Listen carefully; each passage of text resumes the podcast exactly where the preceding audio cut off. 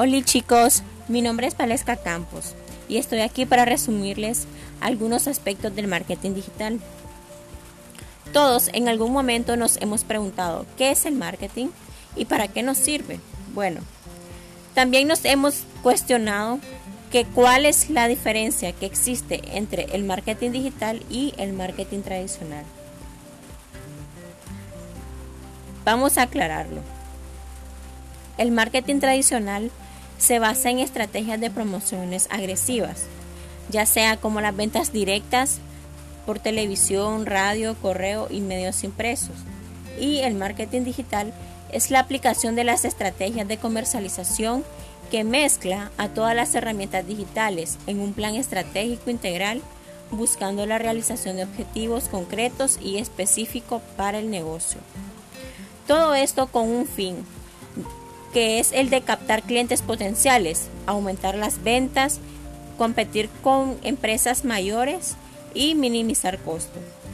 Para esto es necesario medir el desempeño del proceso con el que se está trabajando. Utilizando las KPIs. ¿Qué son las KPIs? Bueno, por sus siglas en inglés, Key Performance Indicator significa indicador clave de rendimiento es una unidad de medición que aporta datos sobre el rendimiento en aspectos específicos de la estrategia planteada y que estos análisis ayuden en el proceso de toma de decisiones tomando en cuenta los siguientes indicadores. ROI, retorno de la inversión, CPA, costo por adquisición, CTR, tasa de clics. ¿Qué son las CTR?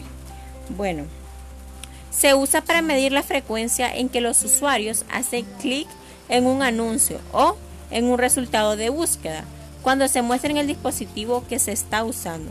En otras palabras, es el porcentaje que se obtiene entre la cantidad de clics y la cantidad de impresiones. Siempre se genera conversiones. ¿Qué son las conversiones en el marketing digital?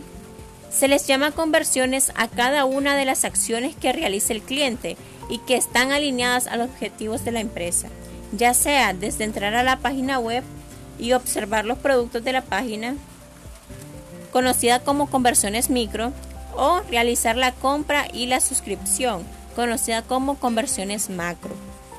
Pero para todo esto se debe de fijar una estrategia de marketing, definiendo la implementación del plan ya sea acerca del diseño, creatividad, rentabilidad, ingenio y análisis.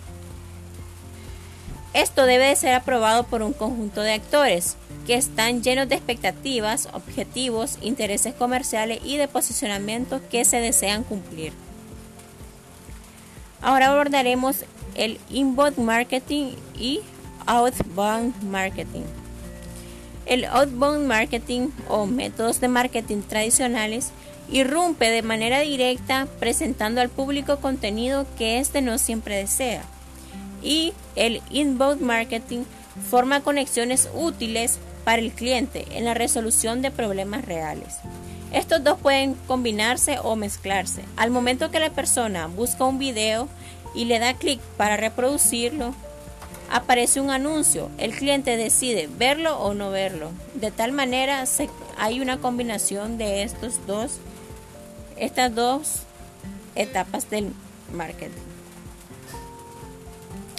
El inbound marketing es contactar o conectar con las personas que se encuentran en el, en el inicio del proceso de compra de un producto determinado. Y cuenta con las siguientes etapas. Etapa de atracción. El objetivo de la etapa de atracción no consiste en que cualquiera visite tu sitio web, sino que lo hagan quienes verdaderamente pueden convertirse primero en leads y luego en clientes satisfechos. Luego viene la etapa de convertir, que ofrece a las personas información y soluciones para sus, necesidades y objetivos y aumentar las probabilidades de que ellos compren tus productos o servicios para proceder a la etapa de cerrar, que brinda ayuda y herramientas a los clientes que permite llegar al éxito de la compra. Por lo cual se fija una etapa de fidelización que proporciona siempre la información correcta a la persona adecuada, en este caso es el cliente. Bueno, y esto ha sido todo por hoy. Muchas gracias y los espero en un nuevo podcast.